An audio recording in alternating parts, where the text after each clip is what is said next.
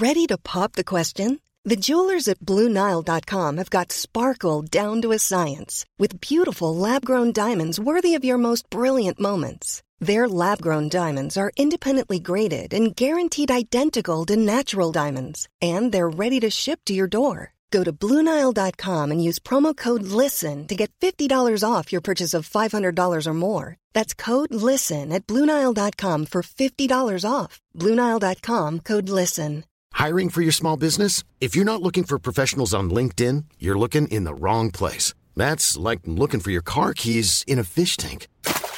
LinkedIn helps you hire professionals you can't find anywhere else, even those who aren't actively searching for a new job but might be open to the perfect role. In a given month, over 70% of LinkedIn users don't even visit other leading job sites. So start looking in the right place. With LinkedIn, you can hire professionals like a professional. Post your free job on linkedin.com slash people today.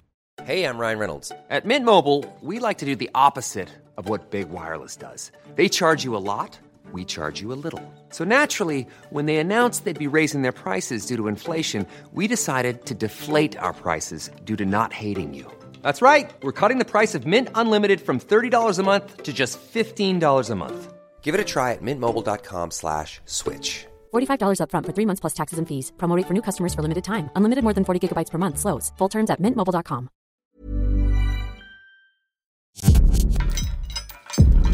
El criminalista nocturno.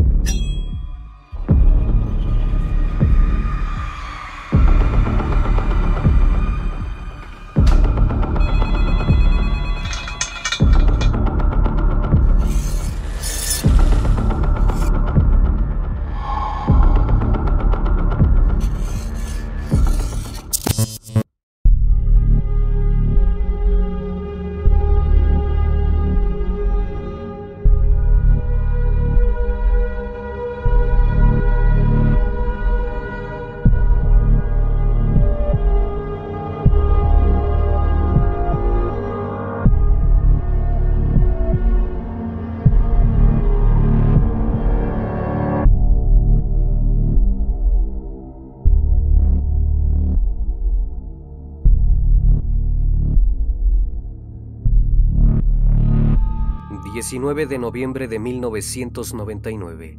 ...aquel viernes... ...un grupo de jóvenes se reunieron para ir de fiesta... ...en la discoteca La Cucaracha... ...ubicada en la comuna de Talcahuano, en Chile... Aquella noche transcurrió con normalidad... ...y todo parecía ser un día común y cualquiera... Sin embargo, ya por la madrugada... ...uno de ellos desapareció sin dejar rastro... Su caso se convirtió en un laberinto sin salida... ...y hasta el día de hoy no existen responsables de lo que ocurrió aquella fatídica noche. El criminalista nocturno. El protagonista de la siguiente investigación es Jorge Matute Jones, de 23 años de edad, estudiante de la carrera en Ingeniería Forestal. Ese día Jorge salió de su casa, ubicada en la villa Spring Hill de la comuna de San Pedro de la Paz, en compañía de su amigo Gerardo Roa y de las hermanas María José y María Paz Maldonado. Los cuatro se dirigieron al local nocturno La Cucaracha, pero ya en la madrugada sus amigos lo perdieron de vista. Gerardo Roa, amigo del joven, al percatarse de que ya no estaba, se marchó porque según él, se sentía en muy mal estado a causa del alcohol, dejando atrás al grupo de jóvenes ya por la mañana Gerardo se comunicó con la familia de Jorge, que les dijo que había perdido de vista al chico, pero si tenían noticias de él le llamaran. Aquel día Roa llamó a la policía para saber si por casualidad lo habían detenido, pero le dijeron que no había ningún detenido con ese nombre. Posteriormente llamó a algunos hospitales y de igual forma no existía ningún registro de él. Jorge vivía en compañía de su madre Teresa Jones, y su hermano Alex Matute. Cuando éste no llegó a casa, su familia se alarmó y comenzaron a buscarlo con la esperanza de que regresara a casa. Al día siguiente continuaron con la búsqueda, pero Matute no aparecía por ningún lado. Es así que el día lunes acudieron con las autoridades para reportar su desaparición. cientos de carteles fueron pegados por las calles con la descripción del chico. Fue visto por última vez la madrugada del 20 de noviembre. Al momento de desaparecer llevaba unos jeans azul oscuro, una playera blanca, camisa color azul y zapatos negros. Con una estatura aproximada de 1.74 metros, complexión delgada, tez blanca, pelo negro y ojos color verde. Pronto se asignó a los carabineros para iniciar con las investigaciones preliminares, quienes entrevistaron a algunas personas que estuvieron en la discoteca esa noche, así como las supuestas riñas que ocurrieron. También interrogaron a los dueños de la disco, Bruno Betanzo y Carmen Cereño, quienes dijeron que no sabían nada sobre Matute, aunque mencionaron que durante la noche se presentaron algunas peleas y muy probablemente el chico se involucró en alguna. Otros testigos afirmaron incluso que vieron a Jorge aquella noche, pero en mal estado, y probablemente era porque alguien le había dado un fármaco en un trago, y esa era la razón de que se encontraba así. Probablemente alguien lo sacó de ahí, sin levantar sospechas. Luego de no tener señales sobre Matute, el 2 de diciembre un hombre homosexual declaró a la policía que en aquella disco rondaban hombres mayores buscando jóvenes para poder intimar con ellos. Les invitaban un trago que contenía droga adentro, para que una vez que estuviesen fuera de sí, pudieran llevárselos y abusar de ellos. A pesar de tener esta información, las autoridades no siguieron esta línea de investigación y pronto la policía de investigación se unió al caso Matute y el jefe de brigada de ubicación de personas, Héctor Arenas, se abocó en investigar las peleas de esa noche. Luego de que la policía realizó los interrogatorios al personal de la cucaracha, uno de los guardias de seguridad se mostró inquieto en todo momento. Se le veía temeroso y nervioso. Por esa razón los investigadores solicitaron una orden al juez para que se realizaran diversas diligencias, como búsqueda y excavaciones en el lugar donde el chico fue visto por última vez. Por otra parte, la familia comenzó a recibir llamadas de extorsión de personas que aseguraban tener privado de la libertad a Jorge, pero para que pudieran soltarlo, le pedían cierta cantidad de dinero, siendo la suma mayor solicitada 50 millones de pesos. Días después las diligencias en la discoteca se realizaron. Desafortunadamente no lograron encontrar nada concluyente pudieron hallar algunos indicios como restos hemáticos en algunos lugares y en una servilleta fueron enviados al laboratorio para confirmar si pertenecía a Jorge Matute. Sin embargo, dos cosas llamaron la atención. Una de ellas era que la alfombra de una de la parte de la discoteca había sido recién cortada y la otra era que los baños de la parte baja en el sótano habían sido quitados. A mediados de diciembre, un amigo de Jorge Matute, el cual era sordomudo, realizó una denuncia por la privación ilegal de la libertad por parte de policías, quienes lo retuvieron en una parcela. En aquel lugar asegura que vio a Matute en un baño oscuro, donde únicamente se filtraba la luz de la luna. Aseguró que cuando lo vio tenía varios golpes en el rostro y hacían falta dos piezas dentales. A pesar de su discapacidad, logró darse cuenta de que era él, pero cuando éste lo iba a abrazar, los elementos de la policía lo sacaron, lo metieron dentro de un vehículo y lo abandonaron cerca de una discoteca. Así que pronto surgió la duda si a Jorge lo tenían retenido y peor aún, si los policías estaban involucrados. Las autoridades negaron cualquier vínculo con el caso Matute y desacreditaron aquella denuncia públicamente, diciendo que aquel joven que había ido a declarar estaba creando una historia que jamás sucedió. Conforme se avanzaba más en el caso, cosas inexplicables comenzaron a ocurrir. El 21 de mayo del año 2000, el bombero Hugo Díaz fue privado de la vida, luego de escuchar por casualidad que a Jorge lo tenían en una parcela camino a Santa Juana la esposa de Hugo Díaz relató posteriormente que su esposo se encontraba en la comisaría de carabineros realizando un mantenimiento cuando de pronto escuchó la conversación Uno de ellos se dio cuenta de su presencia y a los pocos días apareció sin vida. Un nuevo suceso volvió a ocurrir el 4 de julio de ese año. El cabo de los carabineros Marco Martínez fue encontrado sin signos vitales en una comisaría, supuestamente porque se había quitado la vida, aunque los familiares del cabo dijeron que lo habían asesinado luego de haber denunciado a algunos oficiales por el involucramiento al narcotráfico. Esto lo descubrieron luego de ver el cuerpo de Martínez, el cual presentaba señales de tortura y lesiones. Marco Martínez quien en esos momentos trabajaba también en el caso del joven, se enteró de una posible red de tráfico en donde muchos de sus colegas estaban involucrados.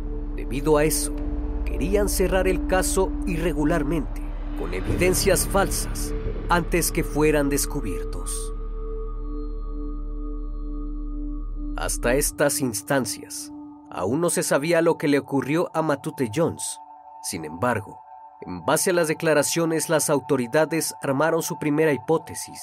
Supuestamente pasadas las 4 de la madrugada, Matute bajo los efectos del alcohol y del consumo de estupefacientes se encontraba en el pasillo de acceso a los baños. En esos momentos se encontraba obstruyendo el paso de las cajeras que ahí trabajaban. Una de ellas, Carmen Cereño, pareja del dueño de la discoteca, a quien Jorge estaba molestando uno de los guardias de seguridad a quien apodaban el oso, se da cuenta de lo sucedido le dice a otro sujeto que estaba en la barra que a ese hombre, refiriéndose a Jorge, le iba a tener que pegar. Posterior a eso, Bruno Betanzo, el dueño, se percata de la situación y ella le dice que el chico la está molestando. Matute por su parte comienza a reírse, así que Carmen llamó a uno de los guardias para que lo saquen. En ese preciso momento, María Maldonado sale del baño para incorporarse nuevamente a la pista de baile y es advertida por un chico que a Jorge le iban a pegar si seguía molestando a las cajeras. Por lo que María se acerca a Matute y le pregunta si todo está bien, a lo que el chico le dice que no pasa nada, por lo que regresa a la pista de baile. Para esos momentos el personal de seguridad ya tenía la orden de sacar a Jorge del lugar, así que Marcelo Ramos, alias El Oso, se acerca al joven y le dice que tiene que salirse, pero al sacarlo se resiste. Por consiguiente, el guardia comienza a hacer uso de la fuerza y comienza a golpearlo, y ambos forcejean. Dos sujetos empleados de la discoteca intentan detener al oso para que lo deje de golpear, a pesar de que el joven se resistió a que lo sacaran, lograron expulsarlo. Pero el muchacho intentó regresar por la fuerza, porque sus amigos se encontraban al interior y eran ellos los que lo habían llevado. El oso nuevamente lo interceptó y ante su superioridad física, lo tomó por la fuerza y lo golpeó hasta dejarlo inconsciente. Luego de esto, el oso y otro guardia de seguridad lo tomaron de ambos brazos lo arrastraron hasta donde se encontraba el dueño del establecimiento, quien era médico de profesión. En ese instante su amigo Gerardo, advertido por María de lo que pasaba con Jorge, acudió al área de los baños y es ahí donde se percata de la presencia de Matute y observa cómo ambos guardias lo arrastran hasta el sótano por temor a que le hicieran lo mismo. Sale de la discoteca, abandonando a Jorge en el lugar regresa donde se encuentran sus acompañantes y les dice que se siente muy mal y que deben irse. A lo que ambas chicas se niegan pues la fiesta aún no había terminado. Gerardo insiste en que se vayan, pero está muy borracho y que deben irse. Pero al final termina dejándolas también en la discoteca. Por otra parte, después de que ambos guardias bajaron a Jorge al sótano para ocultarlo, debido a la golpiza, es probable que se encontrara en muy malas condiciones. Por consiguiente, el joven no aguantó más y falleció en el lugar. Ahora tendrían que planificar el ocultamiento del cuerpo para evitar ser descubiertos por la policía. O quizás Jorge aún seguía con vida cuando lo pusieron en el sótano y por temor a que éste los denunciara, lo asesinaron. Durante diciembre del año 2000, se detuvo a dos jóvenes testigos, Carlos Jajardo y Gisela Miranda, por presunta obstrucción a la justicia. El detective a cargo de la investigación, Héctor Arenas, llegó a la conclusión que a Jorge Matute lo golpearon fuera de la discoteca y luego su cuerpo fue escondido. Por esta razón, el primero de enero de 2001 fueron detenidos siete sujetos por los mismos cargos. Durante años los carabineros sostuvieron la hipótesis que la desaparición de Jorge Matute ocurrió dentro de la discoteca y apuntaban sus sospechas hacia los guardias y el dueño de la cucaracha. Pero Héctor Arenas no pensaba lo mismo. Él y su equipo levantaron una hipótesis contraria, que los hechos ocurrieron realmente en el estacionamiento del local y que estos siete sujetos eran los responsables de la desaparición de Jorge Matute Jones, Cristian Herrera, Federico Omper, Oscar Araos, Jorge Bañados, Jaime Rojas, José Ignacio del Río y Carlos Alarcón. Aparentemente tuvieron una pelea con la víctima, según su versión. A eso de las 2.45 de la madrugada, un grupo de jóvenes se encontraba rayando un vehículo que estaba a un lado del auto de su amigo Gerardo Roa. Jorge, quien en esos momentos había salido de la discoteca, los vio y les reclamó sobre lo que estaban haciendo.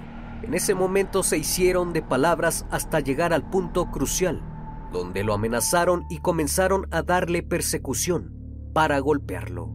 Jorge corrió y en determinado sitio lo alcanzaron y lo golpearon. Posterior a eso lo subieron al auto y provocaron su desaparición. Una vez hecho esto, los jóvenes fueron a dejar a uno de los chicos a su casa. Al bajar este se percata de que el auto en el que iban estaba rayado del costado izquierdo. Uno de ellos recuerda que antes de eso había tenido un incidente en la discoteca con el novio de su exnovia a quien se le conoce como el artesano, pensando que aquel sujeto había sido el responsable de dañar el vehículo. Regresa nuevamente a la discoteca cuando llegan ven al individuo cambiando la llanta del vehículo de su amigo. Aquellos jóvenes lo encaran por los daños y comienzan a golpearlo, supuestamente para no levantar sospechas de lo sucedido y para que de alguna forma, si había testigos, pudieran decir que se suscitó una riña, pero en contra del artesano. Todo esto para desviar la atención de lo que acababan de hacer una vez que fueron llamados a declarar. Dijeron que efectivamente la pelea se había dado, pero que jamás habían tenido nada que ver con Jorge Matute. Y lo único extraño que vieron aquella noche fue un grupo de tres sujetos que estaban conversando en un sector de un puente que cruza el río Biobio. Cuando los investigadores acudieron al lugar, extrañamente pudieron encontrar huellas de dos manos, lo cual parecía ser muy sospechoso. Esta hipótesis se reforzó luego de que recibieron una llamada anónima de una mujer que había estado en la discoteca aquella noche, asegurando que el que había golpeado a Jorge Matute era Oscar Arauz, uno de los siete jóvenes detenidos. Sin embargo, a pesar de esta hipótesis, luego de 43 días, los siete chicos recuperaron su libertad, ya que se estableció que no había pruebas suficientes que los responsabilizaran de la desaparición de Jorge Matute que los hechos apuntaban a que el dueño y los empleados de la discoteca tenían implicación en la desaparición del joven. El 5 de abril del año 2002, extrañamente la discoteca fue demolida por petición del propietario del terreno, supuestamente porque se había convertido en un lugar frecuentado por vagos y drogadictos.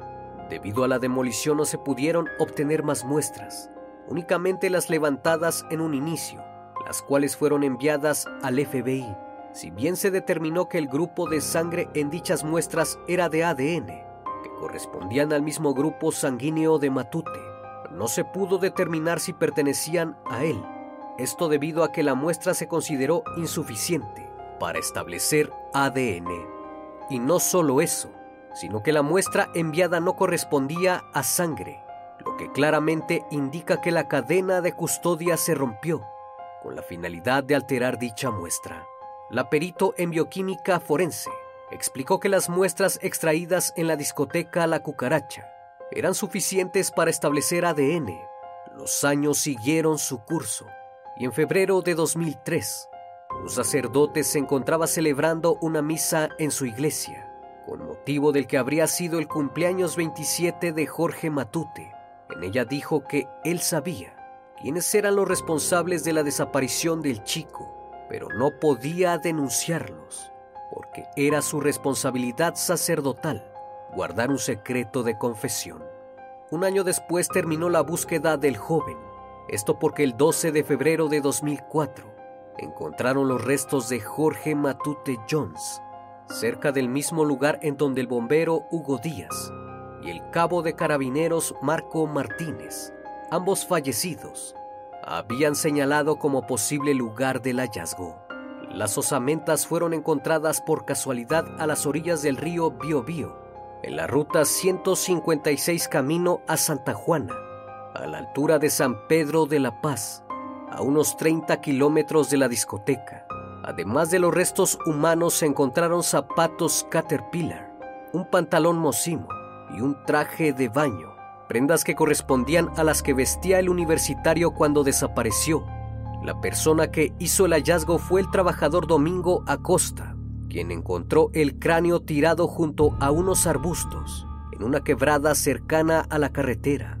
Luego de un análisis de ADN, se determinó que se trataba del joven.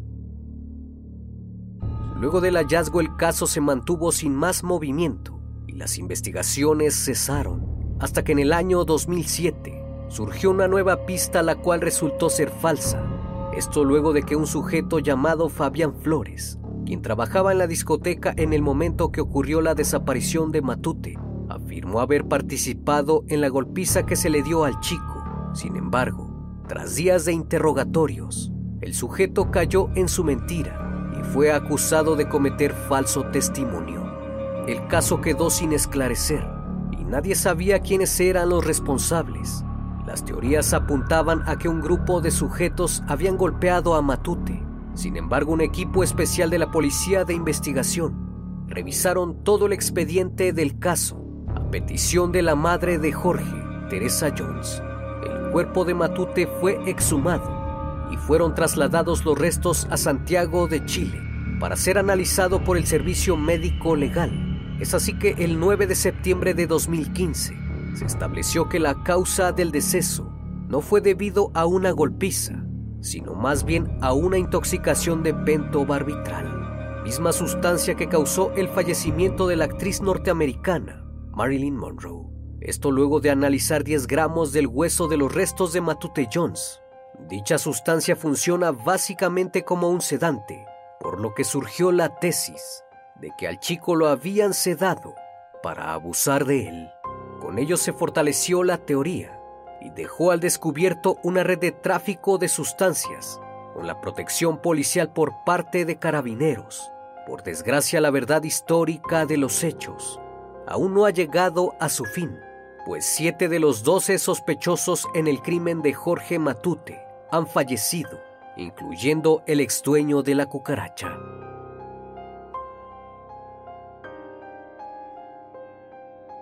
Como cada noche, estimado público, agradezco infinitamente su compañía. Si deseas suscribirte al canal y formar parte de esta gran comunidad, sé bienvenido. Les recuerdo que también pueden seguirme a través de redes sociales, si así lo desean. Y si todo marcha bien, nos veremos nuevamente en una nueva transmisión. Esto es el criminalista nocturno. Hasta la próxima emisión. Buenas noches.